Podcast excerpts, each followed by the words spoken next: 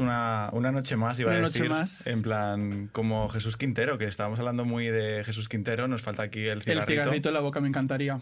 O el vapor. O el vapor, Porque que ahora se- ya es otra generación. Sería un poco más de esto. Hmm. ¿Cómo estás, Jesús? Muy bien. ¿Qué tal tú? Yo muy bien. Un poco disociada, la verdad. ¿Cuánto tiempo hace que no nos vemos, eh? Muchísimo. Muchísimo tiempo que no te veía. Tenía ya ganas de estar aquí, sí. Pues bueno, para la gente que nos esté escuchando o viendo, que sepan que Jesús y yo trabajamos juntos, así que esto es, una, es un bonito ejercicio. Esto es un día más. Es un día más. Un día más. Esto es un día más en la oficina. Eh, bueno, ¿cómo, cómo me gusta tenerte aquí? Porque trabajamos juntos, te admiro, me gusta mucho lo que haces. Y, y bueno, creo que es, que es bonito tener una conversación aquí tranquila, abierta, en plan Jesús. Eh, Jesús, Jesús, Jesús Quintero, Jesús Pascual, Jesús Pascual, Jesús Pascual. Eh, y nada, yo te, te voy a un poco presentar, ¿vale? A ver qué te parece A esto. ver. Para quien no lo sepa y que no te, quien no te conozca, tú evidentemente perteneces a la generación Z, aunque bueno, a veces yo te Estoy veo- ahí, ahí, ¿eh? Soy del Estás 97. Sí, sí. Estás como Millennial Z. Soy como mm, la horquilla. Eh, y eres muy 360. Naciste en Sevilla, Sí. tienes 26 años, eres investigador de teoría del género y memoria queer.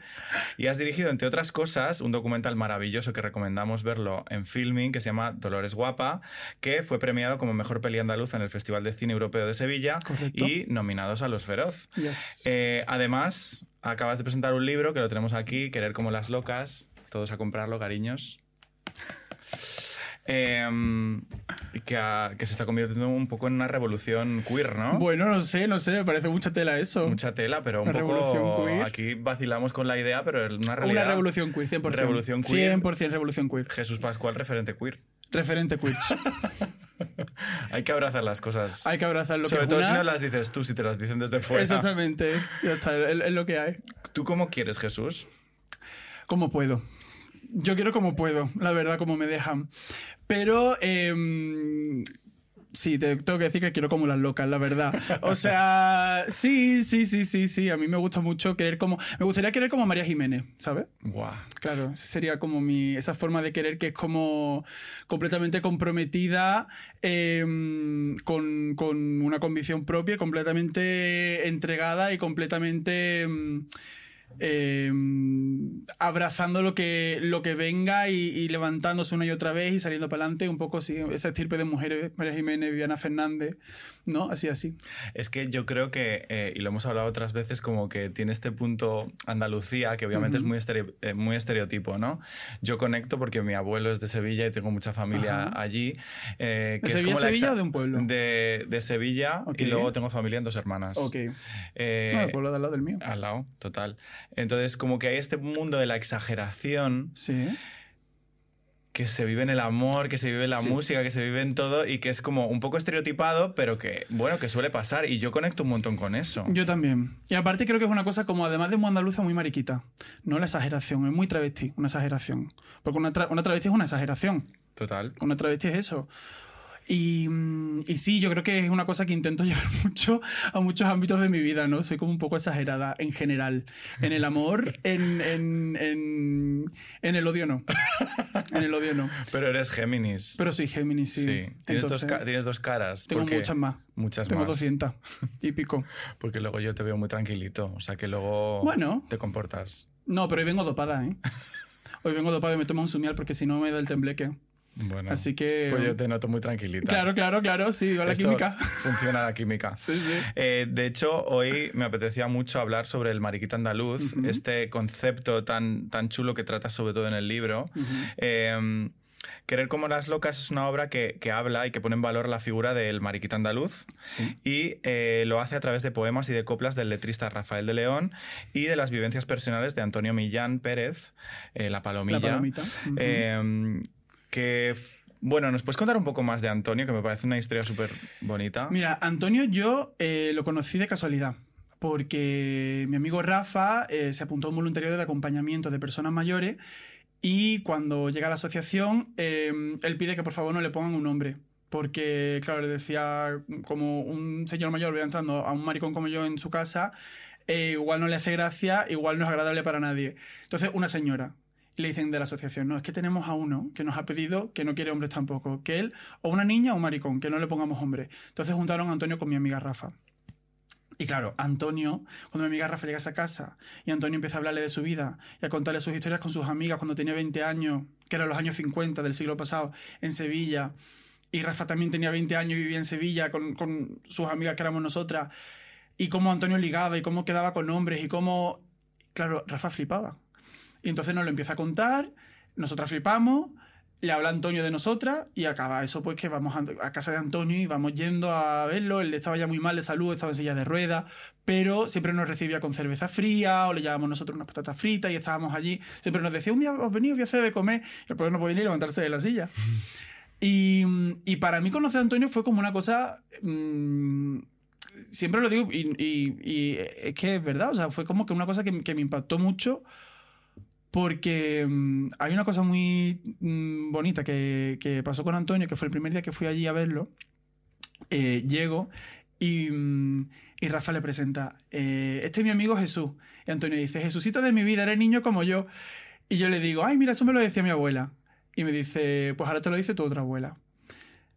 Y hay una cosa desde ahí de Antonio que, que, que para mí fue muy fuerte y muy impactante porque conocer a Antonio de alguna manera me rompió muchos esquemas y me hizo como conocerme más a mí también y a, y a, mis amigas y entenderme más a mí y de dónde venía, ¿no? Claro. Porque... La, la, necesidad de, de referentes mucho, no más mayores, ¿no? Que mucho. parece que eh, cuando hemos crecido, yo que crecí más en los 90, como esta no existencia de referentes mayores, parece que, que cuando tú te estés construyendo como persona, de repente no existas, ¿no? Porque como no hay un pasado, mm. parece que no, que no ha habido nadie antes que tú y que de repente tú eres la primera de, de, de esto, ¿no? Total. Y cuando tomas conciencia y puedes conocer a gente. Yo, por ejemplo, estuve en un festival de cine y me quedé en casa de una pareja de, de señores mayores Ajá. que podrían ser perfectamente mis padres, casi mis abuelos. Ajá.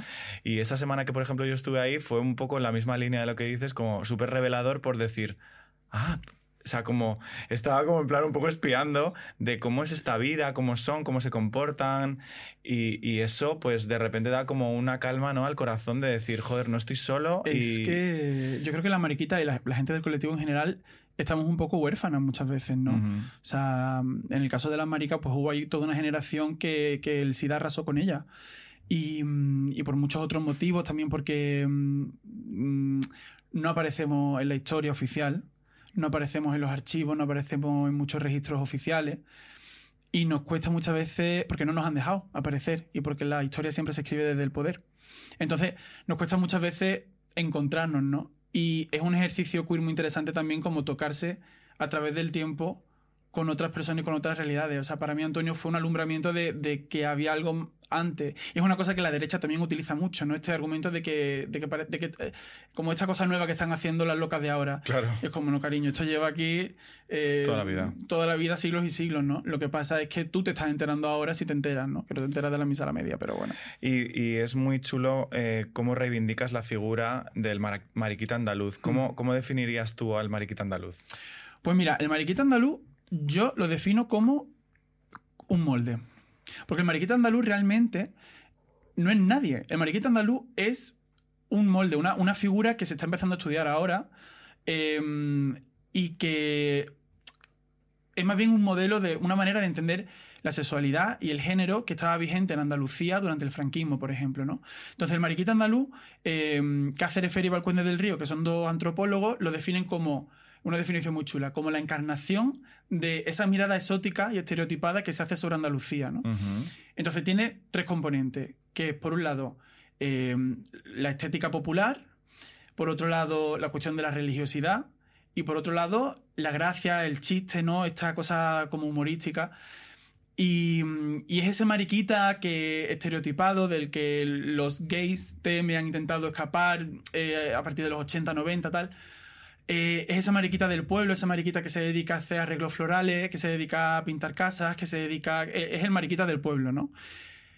Pero digo que es un molde porque realmente era una idea que la sociedad había construido para que personas disidentes de género eh, se metieran en ella si podían. Pero evidentemente los moldes, ni en el molde del mariquita, ni en el molde de hombre, ni en el molde de mujer, cabe nadie. Siempre hay partes que no se rellenan y partes que rebosan, ¿no? Y el mariquita es un poco eso. Podemos hablar del mariquita, pero realmente el mariquita, nadie es mariquita. Nadie es realmente. mariquita. Claro, claro. Porque ¿cuál, es, ¿cuál sería la diferencia entre mariquita y maricón? Yo los utilizo indistintamente. Yo lo que sí diferencio mucho es entre mariquita y eh, homosexual o gay. Una cosa muy curiosa con Dolores Guapa, cuando lo hacíamos, es que preguntábamos a todas las personas que entrevistábamos, que eso no lo pudimos montar al final, eh, ¿tú con qué palabra te defines? Gay, maricón, mariquita, homosexual. Nadie, nadie, nadie, nadie nos dijo homosexual. Una persona nos dijo gay, y entrevistamos como a 25, ¿eh? Una persona nos dijo gay, todo el mundo nos decía maricón. Maricón que suena bóveda. Pero, pero nadie, nadie nos dijo, como decía la A ver, tiene más como prestancia en plan maricón. que suena bóveda. Pero nadie nos dijo eh, gay y nos decían, es que homosexual suena enfermedad. Que homosexual suena como a... Entonces homosexual es la palabra como así científica que se utiliza como un poco tal, pero es un cajón desastre. Porque también maricón es una cosa que, se, que, que- que es un término que se ha ampliado y que hoy en día se entiende por maricón una cosa que... Se entiende por maricón una cuestión de orientación sexual. Pero para mí, maricón tiene una carga de expresión de género, que es Ujú. súper importante. No me vale como maricón eh, un gay de chueca, musculada, ciclada, mask for mask. No. O sea, maricón tiene una cuestión de arreglo floral. eso, eso es. Con una flore- como una florecilla. Claro, exacto. ¿Y mm, qué es lo que más te ha llamado la atención? Porque a mí me gusta mucho, o como que creo que me ha explotado bastante la cabeza con esta idea de lo del molde que decías antes, ¿no? Y de la importancia a veces de los estereotipos cuando te estás construyendo, ¿no? Eh, como mariquita andaluz, Sí. eh, como ese espacio que de repente, si te acercas a él, puede ser reconocido socialmente, ¿no? Como que si tú de repente te reconoces como maricón andaluz o mariquita andaluz, claro. ¿no? En la época, de repente tienes como un espacio social que, que cumples una serie de normas, ¿no? Como Mucho. decías antes, pero que de repente pues tienes un hueco, ¿no? Exacto. O sea, esa es la, esa es la cosa que, que- que lo más fuerte del modelo del maricón andaluz, del mariquita andaluz, es que permitía una visibilidad a estas personas. En un momento donde eh, ese maricón estaba perseguido, el hecho de que hubiera un molde para que la disidencia se metiera ahí como pudiera, Se encauzara, claro, claro, si tú cumplías con una cosa que la sociedad esperaba de ti, tú podías obtener incluso reconocimiento público dentro de tu comunidad. Entonces, si tú eres el que mejor viste a la Virgen de tu pueblo, eso es un motivo de orgullo. Claro. Y si tú eres el que mejor, yo qué sé, eh, el que más le chilla la procesión cuando pasa, o el que mejor pinta casa, o el que mejor empapela, o el que mejor tal, tienes una forma de reconocimiento. O el más gracioso también, el que mejor cuenta los chistes, o el que mejor canta, o el que mejor baila, o qué divertido es este mariquita, ¿no? Esta era la idea. Muchas veces esto nos llamaba mucho la atención. Cuando entrevistamos a gente para Dolores Guapa, nos decían que el mariquita andaluz, eh, y Antonio mismo lo decía, la gente te decía cosas por la calle para ver cómo tú le respondías. O sea, y esto Cernuda, Cernuda lo escribe también en un texto, como que la gente, un texto que se llama El escándalo, y habla de un paso de un grupo de mariquitas por la calle y cómo la gente responde, ¿no? Entonces la gente les increpa, les chilla tal, pero lo dice como en plan, y ellos le responden con más gracia todavía, ¿no? Para escuchar qué les dicen. Entonces esta era la idea. Tienes que ser siempre como eh, algo también destacar, que eso es muy importante, para que la sociedad te, te, Te acepte. acepte y te valore. Sí. Pero claro, también había maricones que no entraban ahí. Claro. Y esos maricones sí que eran perseguidos y sufrían represión, evidentemente. Claro. Yo creo que mm, pasa mucho, o yo al menos lo he vivido mucho más en mi adolescencia. Eh, ahora, obviamente, hay muchísima más visibilidad y gracias, bueno, a que pues estamos muchos y muchas visibilizándonos, hablando y perdiendo el miedo a contar nuestras experiencias. Creo que están cambiando mucho las cosas, pero sí es verdad que pasaba mucho, no sé si a ti te pasaba, como esta cosa de que cuando alguien de repente salía del armario, se empezaba a liberar un poco en su expresión, en su forma de comportarse y tal y cual, y se decía mucho esto de... A mí los maricas mm, me gustan, eh, pero mientras no sean locazas. Claro. O mientras no sean unas locas, mientras no tal. Y es como, claro, de repente con esto, ¿no? Con esta figura, yo creo que del mariquita andaluz, como que entiendes que había gente que en el momento en el que salía hacia el mundo tenía que ubicarse en algún lugar Claro. porque si no es como te quedabas en un lugar de nadie, claro, ¿no? Claro, claro. O sea, porque también era una forma de re- renegar esta imagen del mariquita que podían tener tus padres, por ejemplo, ¿no? Claro. No, no, no, papá, es que yo no soy eso. Yo no soy eso. Yo no soy eso, yo soy otra cosa. Y también para ti mismo, ¿no? Para, para justificarte de alguna manera tu existencia, porque homofobia interiorizada tenemos toda Todas. y la masculinidad es un valor en alza en el colectivo, dentro, fuera y en todas partes. Claro, yo creo que esto es una cosa que mm, también generacional, porque yo creo que ahora, mm, aunque sigue siendo la masculinidad una cosa que se venera, no se hace de forma tan descarada. me da la sensación, ¿eh? como que la gente no se atreve a decir, una loca esa. No, desde que Drag Race ha entrado en nuestras vidas, ya como que lo vemos de otra manera. Pero una travesti te dirá probablemente que esto sigue vigente y que lo sufre muchísimo. Lo que pasa es que no se dice tan tal, ¿no? Y que de repente estamos empezando a ver como expresiones incluso de amor o de, de vulnerabilidad entre, hombre, entre hombres o entre gente que es como masculinamente como más hegemónica. Total. De repente se están permitiendo momentos que generan como muchos debates. Bueno, lo vimos, si no recuerdo mal, con Rafa Nadal y otro que tuvieron como un momento también medio vulnerable y eso como que generó un montón de, de, Mm. de- de discusión al respecto, ¿no? Y como ahora lo vemos también pues en realities, Sí. en OT, por ejemplo, está pasando. O sea, como que eh, El tema de las nuevas masculinidades. las nuevas ¿no? masculinidades. Hombres es que, se maquillan. hombres que se Nos maquillan. hemos maquillado guapísimas, así que tenéis que ver el vídeo porque estamos muy guapas hoy. Pero yo es que el tema de las nuevas masculinidades me hace un poco de gracia porque yo no entiendo muy bien lo que son las nuevas Ya, ¿qué masculinidades. es eso? Porque las nuevas masculinidades son feminidades de toda la vida. Lo que pasa es que mm, es como el maquillaje para hombres, ¿no? Pintura de guerra. No, cariño, eh, te estás maquillando, guapa. O sea, te quiero decir, no hace falta que te lo metan en un bote gris con mm, estampado militar porque te estás maquillando. Lo que pasa es que tú quieres seguir siendo un hombre y quieres seguir manteniendo un estatus y no quieres, no quieres sentir vergüenza. Y el capitalismo, que es más listo que el hambre, pues aprovecha de eso. No, pero nuevas masculinidades no. Mm, Lo que tenemos que ser todas es más femenina, yo creo. Y más esta idea que tenemos de la feminidad, eh, que con eso, por Dios, que nadie me entienda que no somos aquí esencialistas y no queremos decir que por ser mujer te das que ser de tal y de cual, pero esta idea que hemos atribuido a la feminidad, yo creo que deberíamos abrazarla sin tonterías de nuevas masculinidades. Y es que, ay, este hombre llora y expresa sus sentimientos. Mira, cariño, ya está, ya, fue, está, ya fue. Vamos a pasar. Otra Eh, cosa. de hecho, yo creo que mucha de esa feminidad ¿no? que adoramos y que veneramos, eh, yo me incluyo, eh, viene de las folclóricas, ¿no? Y como Mm. de esa, de esa imagen que ellas han, han representado y que, para, por ejemplo, en este caso, para el Merquita Andaluz ha sido súper importante, ¿no? Hombre. Entonces, tú, para ti, ¿cómo, ¿qué ha significado las, las folclóricas para ti? Las folclóricas para mí, fíjate que yo pienso que es diferente a lo que, o sea, al menos para mí, ¿eh? Para, para la gente de mi generación con lo que podían significar para el mariquita andaluz. Porque yo Ujú. creo que para el mariquita andaluz sí que eran como estas cosas que tenemos con las divas, ¿no? Ujú. Y que las mariquitas lo seguimos teniendo y que estaban las de la ópera antes y fueron las folclóricas y ahora tenemos a, yo que sé, a Lady Gaga y a Ariana Grande y a quien sea. Mm, es que es tan misterioso eso. Es en muy plan, misterioso, ¿verdad? Porque tiene como un elemento muy fascinante. ¿Qué hay ahí? Que también pasa con las drags mucho, ¿no?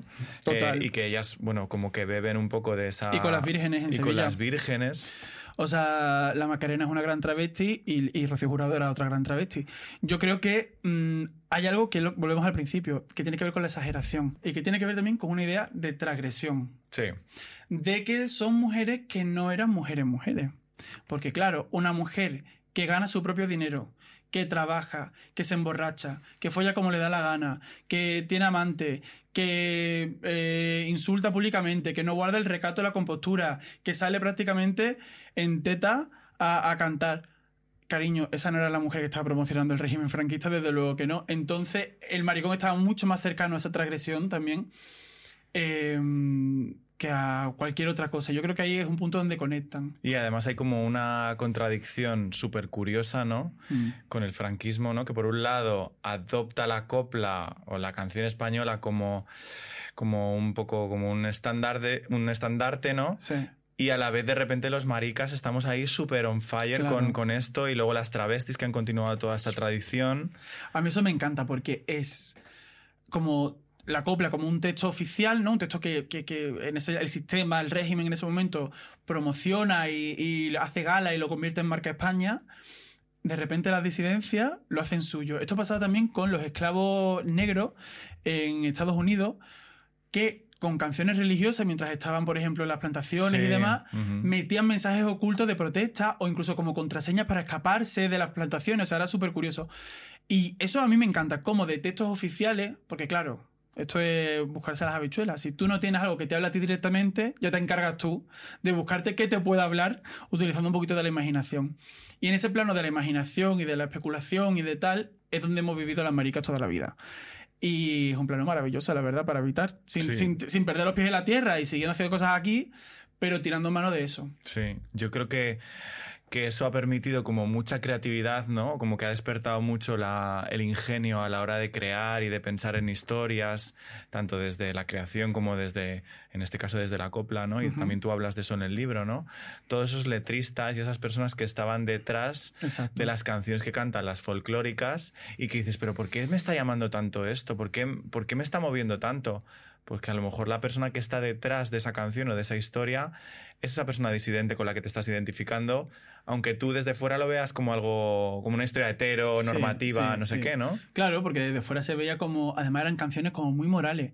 Las coplas eran narraciones de historias de amor o historias de deseo, de un deseo rebosante, que era como que, que, que, la protagonista, que siempre era una mujer, estaba dispuesta a que la señalara a la sociedad con tal de, de conseguir ese hombre, que ya estuviera casado, daba igual. Se convirtiera ella en una puta, en una madre soltera, en una borracha, lo que fuera, daba igual. Ella iba a por ello, ¿no? Y sabía que el precio a pagar era que la señalara a todo el mundo. Eh, y claro, tú ahora empiezas a investigar y estas coplas las escribe Rafael de León, que era homosexual. Y entonces, Rafael de León escribe estas coplas, un hombre homosexual que vive el amor y el deseo en un tiempo donde la homosexualidad está perseguida. Escribe estas coplas que las cantan folclóricas, que hemos toda esta idea de la transgresión, de la estética, de, de, lo barroco y de la exageración, y la escucha el mariquita mientras friega en su casa y dice, coño, si es que esta soy yo. Claro. Entonces, evidentemente, mm, hay un proceso, ¿no? Como de muchas voces que acaban en la travesti que mueve los labios para que hable a la vez la folclórica, a la vez Rafael de León y a la vez la mujer de la copla, el personaje, y a la vez toda la mariquita. O sea, es como casi como el mariquita como medium, ¿no? Totalmente. Es que a mí me encanta. Yo sí, es muy psicomagia, ¿no? Es como. Es total psicomagia. Es súper potente. Yo creo que además pasa también, y lo hemos vivido, eh, todo la codificación de estos mensajes a través de otros, otras historias. Por ejemplo, La Sirenita, ¿no? Que a mí me mm. parece como una, un gran cuento, ¿no? Contado por Hans Christian Andersen, que además él no deja de hacer como una carta de amor a ese amor a ese hombre que no pudo tener, ¿no? Y que además la historia real, la que no es la de la película, la historia real, digamos, que acaba de una forma muy trágica, como normalmente, por desgracia, muchas de las historias queer de la época, ¿no? Eh, y sin embargo, luego dices, ¿por qué me fascina tanto la sirenita? ¿Qué es lo que está pasando? Incluso el propio letrista luego de la película, Howard Ashman, de repente es gay, muere de sida y tiene como toda una historia pero que ha sido oculta para nosotros. Claro, claro, claro. Pero fíjate, oculta, pero nos hemos pispado de algo. Pero nos hemos pispado. Es que, claro, yo creo que también mm, lo que hablamos de los textos oficiales, yo creo que también cuando se habla de cine queer o películas queer o no sé cuánto, se centra mucho en que hay un personaje que sea explícitamente o que viva una experiencia explícitamente, normalmente de amor además, eh, y normalmente gay pero que sea como eso, un personaje que está ahí. Y yo creo que hay mucho cine mariquita donde no aparecen personajes queer. O sea, para mí Mujeres al borde de un ataque de nervio es una película súper mariquita. Carmen Mauro en esa película es un maricón. Totalmente. Es un maricón corriendo con tacones por una punta a otra de Madrid. Eh, lo que pasa es que... Mm, y y nos pispamos de eso, hay algo ahí que, que, nos apela, ¿no? Y luego hay películas con personajes LGTB, que es la cosa más heteronormativa que te puedes echar la cara. Claro. Entonces, eso también es un concepto a revisar, ¿no? En estas categorías, muchas veces, los festivales de cine o en las categorías de cuando se hace en plataformas o no sé cuánto, hay que hacer una revisión de lo que consideramos cine LGTB porque también te calzan poniéndote a dos maricones un pedazo de mensaje de heteronorma y de capitalismo que vaya tela. Yo creo que esto es súper interesante porque ahora estamos como viviendo ese momento en el que de repente se visibilizan mucho más las historias queer, los personajes queer, los conflictos y tal y cual, y a la vez mm. de repente caemos en esto precisamente que dices tú, ¿no? Que es como a lo mejor no es necesario hacer una película queer o con personajes queer, pero que sí detrás de la película haya esa visión queer que al final es lo que se sale de la norma, lo que es un poco antisistema y demás, ¿no? Es mi visión de lo queer, yo creo, en plan, como una cosa que, que, rompe con la norma y que rompe con el sistema. A mí de nada me sirven eh, una película, o sea, yo no considero cine queer una película de dos hombres masculinos, tal, no sé cuánto, que van a casa en Navidad y que se dan un besito, que tal. Que por otra parte entiendo, y no vamos a ser aquí tampoco frívola, entiendo que eso puede tener cierto valor porque puede abrir, porque puede hacer que de repente mi madre se encuentre con eso en una película de Antena 3 por la tarde. Claro. Y que de repente mi madre diga, mm, ah, voy abriendo, ¿no? Entiendo, entiendo. Pero, yo eso no, no, lo veo queer por ningún lado, claro. Para mí lo queer tiene mucho más que ver con una cosa de de romper molde, de romper estructura, de desafiar a un sistema. Es una cosa mucho más rebelde para mí, yo creo. Y más incómoda. Y más incómoda, sobre todo, sí. sí. Porque yo creo que si no, lo que pasa es lo que estábamos hablando antes de los estereotipos, que te metes ahí en el estereotipo e intentas de alguna forma volver a formar parte de la norma y Claro, del sistema, claro. ¿no? Con lo que decimos, bueno, eh, obviamente siempre a favor de los derechos y demás, luego que la gente diga lo que quiera después de escucharnos. Pero el matrimonio, to- to- como todas estas cosas que por un lado sí que reconocen unos derechos, pero que pueden tener una doble, una doble lectura porque nos pueden meter de nuevo como en una normatividad Claro.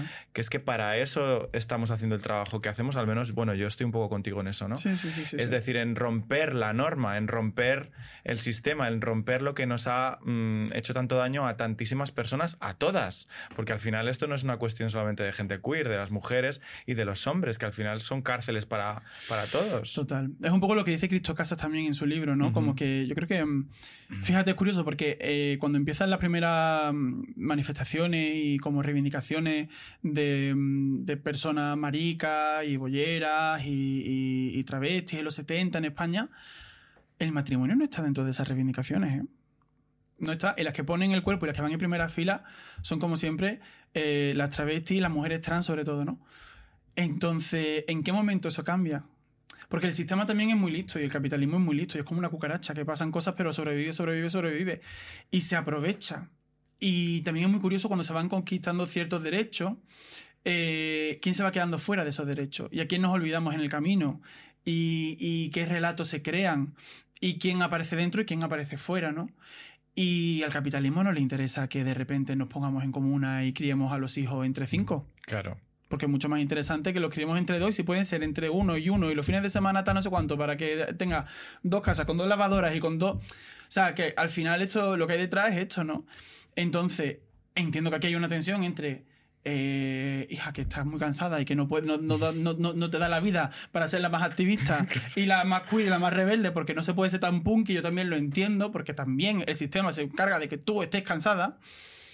Pero al mismo tiempo no hay que perder el norte, yo creo. Y esa es una cosa que tenemos que tener, como siempre, ¿no? Delante. Yo creo que sí, porque al final, claro, es lo que dices tú, el sistema también te cansa y pasa, ¿no? Ya nos pasa. Dices, joder, estás haciendo tu trabajo, pero luego aparte te peleas para sacar adelante tus proyectos Claro. artísticos, aquellos que te representan y que lanzan un poco como tu discurso y lo que tú quieres traer al mundo, ¿no? Y, pero claro, estás tan cansado que a veces obviamente dices, joder, pues ¿para qué merece la pena esto? Pues me meto yo en mi carril de nuevo y, y sigo ese carril, Claro. ¿no? Que también yo creo que esto enlaza con, con otra cosa que me parece súper interesante, que es el tema de la compensación, ¿no? De cómo... Mm. Y que por eso creo que es súper humano. eh, el hecho de que cuando somos maricas parece que tenemos que compensar to- eh, este horror y este pecado enorme de ser marica con ser absolutamente brillantes, Claro. activistas, graciosísimos, eh, los, más, los más apañados para lo que sea, ¿no? Como para compensar. Y que al final es humano también, ¿no? Yo, claro que es humano. O sea, es que al final, si te dicen de pequeño que tú no perteneces al grupo y todo el mundo sí, ¿tú qué quieres? Pertenecer al grupo. Claro. Porque todo se- se- se- tú ves que todo se constituye por grupo. Entonces, ¿cuántos mariquitas conocemos a- que son el que mejor pintaba de la clase, el que mejor nota sacaba, el que mejor tocaba el piano? Hay una necesidad. O la mejor persona, que esa es otra. No ser una buenísima persona. que, es, que esa también hay tela. Entonces, yo creo que, que, que, mm, que, bueno, que es un intento también de compensar porque todas venimos mm, eh, con pupa de casa y todas Válidas. venimos con daño de la infancia y todas venimos con necesidad de. Y no solo de la infancia, es que nos siguen haciendo daño. Ya cuando salimos del armario y somos las más queer, seguimos viviendo en un sistema que nos recuerda todo el rato que sí, pero no. Y que no vayas por este barrio y que no te recojas tal y que manda un mensaje cuando llegas a casa y que. O sea, e- eso sigue ahí. Y esa tensión la tenemos nosotros con el mundo. Y. Y de ahí pues sale un poco pues esta cosa de quererlo compensar con alguna forma para ser mariquita, pero y que te digan que bueno, que eres el que tal, o que eres muy simpático, que eres muy gracioso, o que eres... Volvemos a lo mismo. ¿Tú sientes que lo has compensado? Sí, claro, yo he sido... yo estoy, estoy Bueno, yo estoy, ya. yo estoy aquí compensándolo. yo aquí lo estoy compensando. No, yo soy un niño como tanto mm, como tantas otras que eh, sus padres y los amigos de sus padres le aplaudían de pequeño porque era muy gracioso y porque se aprendió el chiste, vio que los adultos se reían y lo repetía. Un auténtico psicópata cuando llegas a la vida adulta, claro. Claro. Pero sí, sí, yo he sido de esa. Y, y el que mejor pintaba, y la más lista, y la que, claro, claro, la artista de la pista. Pero eso llega un momento en el que te tienes que dar cuenta, ¿no? Y también hacer un ejercicio de, de ir a terapia la que pueda, que ahora que está muy bien decir ir a terapia, la que pueda. Y de darte tu cuenta, de decir, mm, cariño, mm, esto está aquí, tú te das cuenta, de identifícalo y actúa un poco en consecuencia. Sí. Porque al final se acaba volviendo en tu contra. En tu contra. Yo, por ejemplo, en mi caso, eh, que salí del armario, bueno, con mi familia, como con 30 años, tuve durante unos años una pareja que justo era todo el rato como, pero ¿y por qué no, por qué no lo haces? ¿Por qué no tal? ¿Por qué no cual? No sé qué. Y yo todo el rato mi respuesta era como, bueno, ahora ya cuando, cuando me independice, cuando haga no sé qué, cuando haga no sé cuántos. Era como siempre todo el rato esta obsesión de el éxito. Si yo estoy bien y estoy bien colocado y tengo mis cosas y me va súper bien, entonces ya puedo ser maricón. Porque entonces el susto es menos susto. Exacto. Claro, porque si yo, si de repente mis padres me ven que yo estoy en una posición en la que tengo, en la que ya he hecho mi vida y en la que estoy padres en un lugar de admiración hacia mí, o al menos tranquilidad, o al menos tal, entonces ya le puedo dar disgusto. Pero si no, si no, no. Sí, sí, sí. O sea, es que conozco a. Tengo amigas que están en esa situación, ¿eh? Y yo creo que como la introspección, las charlas con las amigas, mm, como hacer mm. comunidad, estos momentos, como que nos ayudan como a de repente decir. Ah, bueno, pues mira, no estoy sola, no me estoy montando yo una película y tampoco pasa nada, que oye, que pasito a pasito y las cosas cuando vayan... Es que eso lo, yo creo que es lo más importante, ¿no? Yo creo que hablar en voz alta estas cosas, yo creo que es súper importante. Y digo en voz alta porque muchas veces son temas que nos han acostumbrado a... En tu casa, en tu, habitación, en tu, movida, mirando al techo. Y muchas hemos pasado la infancia sola. Sí. Sin poder, incluso con, con otros niños mariquitas alrededor, pero tragándotelo. Y, y, os mirabais y sabíais las dos, pero cada una con lo suyo. Con lo suyo. Entonces, claro, eso puede derivar en que, como les pasa mucho, te conviertas en una Regina George con 40 años, cariño, ya se acabó. O que de repente te dé por hablar y encuentres buenas interlocutoras, que también es muy importante, buenas amigas, y te des cuenta de que no estabas sola. Y de que es una cosa. Y cuando. a mí me parece tan fuerte cuando de repente empiezas a contar una infancia o una adolescencia y ves que es tan común a la experiencia de otro mariquita, de otra punta de. ¿Sabes? Como.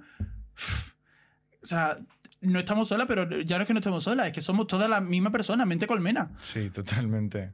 Es fuerte pensar que, pues eso, cuando, cuando eres, cuando eres adolescente, cuando eres pequeño, yo me acuerdo que yo pasaba mucho tiempo solo en casa, porque obviamente, pues, tú en tu cabeza, pues yo en mi caso me contaba lo que me quería contar, pero la realidad era que yo no quería salir al barrio, no quería tener amigos, porque no me sentía como ni respetado, ni, ni comprendido, ni, ni nada. Entonces, como pues te montas en tu mundo, estás ahí y claro, te, te aíslas, ¿no? Te aíslas y, te piensas que estás solo y cuando luego vas creciendo y te vas encontrando con otras personas, de repente dices, ah, mi experiencia es compartida. Claro, claro, claro. No estoy solo. es que lo, que has dicho, eso de, de, que de, que no te apetece. Sí. O sea, yo me acuerdo que había como mucha mm, experiencia. Yo me acuerdo de los campamentos.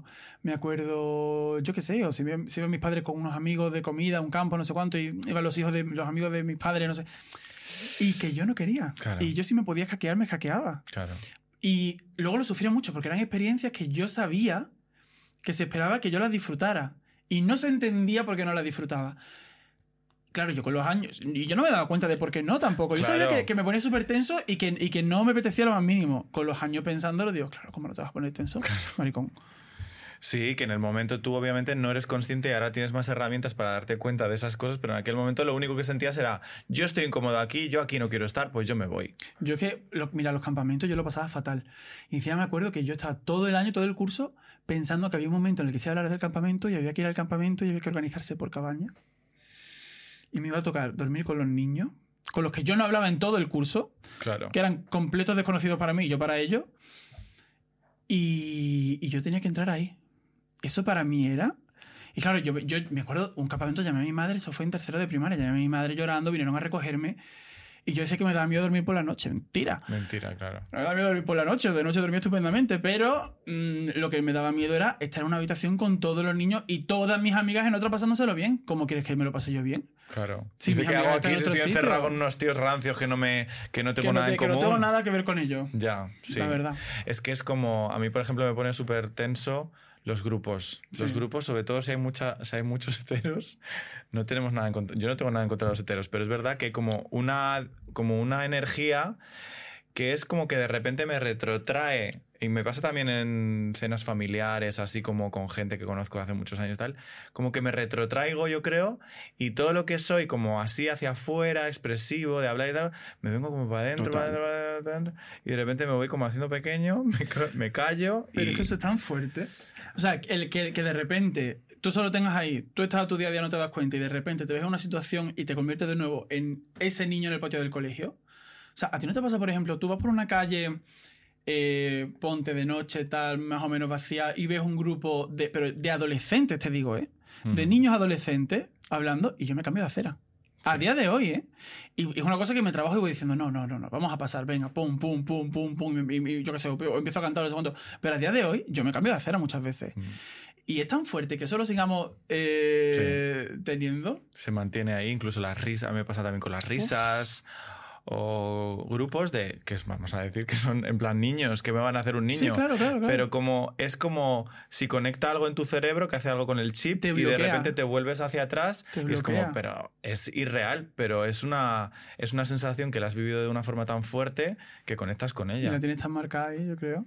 Ah. Em, luego, además, esto yo creo que es, una, es otra cosa, ¿no? El tema de la compensación que a veces nos lleva como gays o lleva a determinadas personas, yo en ese grupo no me voy a incluir, a lo mejor a de repente meternos a hacer cosas para formar parte de, de la norma, como es, yo qué sé, votar a partidos que van en contra de tu existencia como personas, Votar a Ayuso. votar a Ayuso, eh, mm, meterte en lugares religiosos que Mm. tampoco te reconocen como, como, como persona. Y, y eso es loquísimo, ¿no? Pensarlo. Eso es bastante loco. O sea, yo con el tema de. O sea, yo encuentro la explicación, ¿eh? Encuentro la explicación y, y Sí. la, la- la- o sea, entiendo eh, cómo, cómo funcionan esas ideitas y esas cabecitas de conectando puntos. Lo que pasa es que es una conexión un poco terrible. Y, mm, y forma parte, o sea, es lo que tú dices, está conectado con esta cosa de la compensación. Yo lo creo que tiene que ver con esta cosa de pertenecer al grupo, por lo menos lo de votar a la, a la O derecha. sea, gays que votan a la derecha. O sea, votas a un partido que va en contra de tu existencia. Sí. No lo entiendo. Bueno, pues una forma de decir eh, no soy de esas. Es un poco lo mismo. eh, no soy la loca. No, soy una chica, pero no me gusta el rosa. Pues es un poco lo mismo. Es en plan, yo no soy de esas porque por estar por encima. Y luego también hay mucha gente que es de familia rica. Que tú antes de que te guste un tío, mm, tú lo que eres es un apellido con pata. Claro. Entonces tú eso lo defiendes y tienes unos privilegios que tú sabes que eso tienes que luchar por ello porque mm, poderoso Sí. caballero es don dinero, punto. Sí. Pero, em, claro, con el tema de la religión, eh, ahí hay un melón gordo, porque en, en- en la parte que yo he investigado más, que es la Semana Santa de Sevilla y en Andalucía, claro, la religión, y esto es muy difícil, a mí me cuesta mucho siempre que la gente de fuera de Andalucía lo entienda. Y cuando me creo que lo han entendido todavía, me sueltan como algo y yo digo, no, que no, que no, que no. O sea, es una, vamos a partir de la idea. Vamos a explicarlo una vez más. A Vamos a ver, si, a explicarlo ver- una vez a ver más. si nos entendemos todas. Contenido extra en Filming Dolores Guapa. No, mira, hay que partir de la idea de que es una contradicción. Sí. hay una contradicción. Una persona que entrevistamos para Dolores Guapa nos, nos dijo una vez, eh, le dijimos, bueno, no es una contradicción ser maricón y estar dentro de una hermandad. Y nos dijo, cariño, yo como Sevilla soy muy barroca y la contradicción es un rasgo del barroco. Y otro nos dijo, contradicción no, es lo que se espera. Y es que lleva las dos razones, quiero decirte. mm, hay una contradicción porque al final las hermandades sí que pertenecen a la iglesia, que es una institución que va mucho más allá de Sevilla y de Andalucía y que es una institución homófoba, explícitamente homófoba. Al mismo tiempo, la Semana Santa es una fiesta popular. Y como todas las fiestas populares, permite unos espacios, una ruptura, unos resquicios por ahí, donde colar pequeñas resistencias, ¿no? Y estas personas a día de hoy eh, son cada vez más visibles y cada vez se callan menos. Nosotros haciendo Dolores Guapa pensábamos, eh, a las mariquitas que están más dentro de las cofradías, que son hermanas y que pagan su cuota y que van a los cultos y qué tal, seguro que son más reaccionarias. Las más críticas. Las más críticas ellas. Son las de fuera las que te hablaban del tema con más tal, pero las de dentro, claro, como se lo saben, Claro. como su casa, Sí. se saben los trapos sucios y empiezan, pues no, porque tal, porque cual, y no tienen miedo de tal. Entonces, cada vez ellas aguantan menos y cada vez están más dispuestas a eh, hablar en voz alta. Pero sí que es verdad. Si no, si no me equivoco, que os costó encontrar personas como más vinculadas, digamos, a, bueno, pues toda esa gente que se dedica, hay todo un montón de, para la gente que no conozca esto, ¿no? Sí. Hay todo un grupo de personas que se dedican a a desarrollar pues, los, los vestuarios que llevan las vírgenes, un poco toda esta parte como estética, los arreglos florales que hablabas antes y tal y cual. Y como esta gente que está en esos lugares de poder dentro de estas hermandades o cofradías, eh, de repente pueden ser maricas ahí, como todo el mundo lo sabe, y estamos ok con esto, pero tampoco le des mucha visibilidad. Tampoco hay necesidad de hablarlo delante de Exacto. una cámara. Claro, sí. Eh, por un lado, mira, cuando hicimos el primer llamamiento de alguien quiere hablar de esto, pensamos que nadie iba a responder y que nos, iba, no- nos iba a costar mucho trabajo. Y de repente empezamos a- nos empiezan a llegar mensajes y tenemos una base de datos de maricones de Andalucía, como 600 maricones de, maricon- de capillitas de Andalucía. Donde fuimos haciendo selección. Pero queríamos unos perfiles concretos que eran, pues, lo que tú dices, vestidores, esa persona que trabaja para las hermandades y que viven de eso Claro. contratamos con algunos que se sabe, eh, tanto en las hermandades para las que trabajan como en, en la ciudad, que eh, o bien eh, son homosexuales, tienen pareja incluso públicamente tal, pero no se atrevían a eh, hablar de estos temas delante de una cámara. Por un lado, porque decían que las hermandades podían tomar represalia, por tanto, el tema no está tan. no es un así de libertad como mucha gente también. Pero. Por otro lado también porque no sabían qué visión íbamos a dar nosotros del tema. Claro. Porque la representación que se había hecho hasta entonces del mariquito de las hermandades era callejero diciendo, o sea, riéndose de, de- de esta gente, ¿no? Entonces, mm, está todo ahí, este- esta cosa de, bueno, pues sí, igual doble rasero o un poco de pudor, pero también te digo, mm, conocemos actores que sabemos que son gay y que nadie lo sabe. Y que nadie lo sabe, sí. Y que no conocemos- quiere- y que no quieren públicamente mostrarlo. Que la, la homofobia es una cosa que, que impera en el sistema dentro y fuera de, de las hermandades también. Sí, yo creo que en el, en el caso de la religión, yo creo que en Sevilla es, es fuerte esto, sobre todo para los que, eh, o la gente que no lo conozca, como esa contradicción, porque Mm. es como muy Mm. barroca, ¿no? Sí, Como muy fascinante. sí. Pero a la vez como difícil de convivir con ella, ¿no? Supongo, Sí. porque para las personas que forman parte es como por un lado estás adorando una imagen Sí. que no deja de representar a una iglesia que te repudia, pero a la vez te quiere, porque quieren que la vistas porque la vistes de puta madre, Claro. porque vas a montar un arreglo de precioso, eh, o porque eres muy entregado versus otras personas que a lo mejor Claro. van más de Claro, claro. dándose golpes en el pecho, pero luego no hacen nada, ¿no? Pero es que muchas veces las imágenes nos representan. O sea, yo te aseguro que la gente cuando ve, la mayoría, cuando ven a la Macarena, no ven al Papa ni el Vaticano. Ven a su madre, o ven a su abuela, o ven a su barrio, o se ven a sí mismas de pequeña.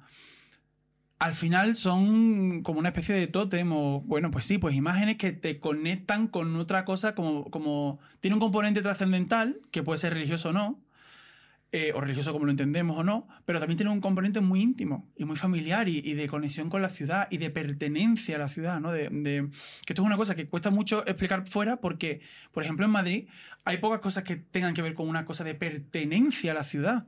No es una ciudad que se organice por fiestas o por momentos del año, ¿no? Es mucho más grande, gente de todas partes, como... En ese sentido está mucho menos... Sevilla, la Semana Santa no es la Semana Santa, la Semana Santa es todo el año. Y la gente está pensando el traje de flamenca en enero.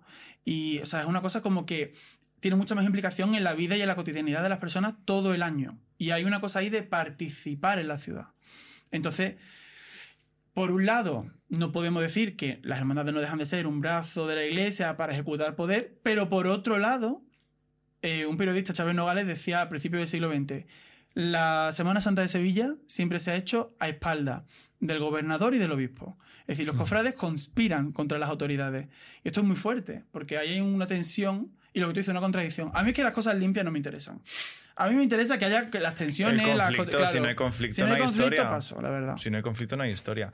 De hecho, yo creo que es lo que decías antes y que también es otra de las cosas que remarcaste en la presentación del- de tu libro, eh, que hablabas de la historia queer ¿no? y de la importancia de, de hablar de todas estas cosas en voz alta, con luz, con taquígrafos, con aquí con, con micrófonos. eh, y yo creo que en eso conecto mucho contigo porque también un poco la, la razón de este proyecto es poder dar visibilidad a estas historias y hablar de estas cosas para que quede como recopiladas, un recuerdo, algo a lo que la gente pueda acceder. Y yo siempre pienso mucho en gente pues joven como yo podía tener en plan 13 años que puedan meterse en Spotify o que puedan meterse en YouTube y de repente puedan escuchar una charla como esta y digan, wow, estoy, no estoy solo. Claro. O sea, es que hablar es una cosa mm, de base súper política y luego eh, es lo que tú dices, o sea, yo me veo entrevistas de Jesús Quintero con el Pocillo, con la, o la Esmeralda, o con la Quisca y la Revuelo, o con no sé cuánto, y yo te juro que es como si estuviera viendo, como si me estuvieran contando historias de familia. Te lo juro, ¿eh?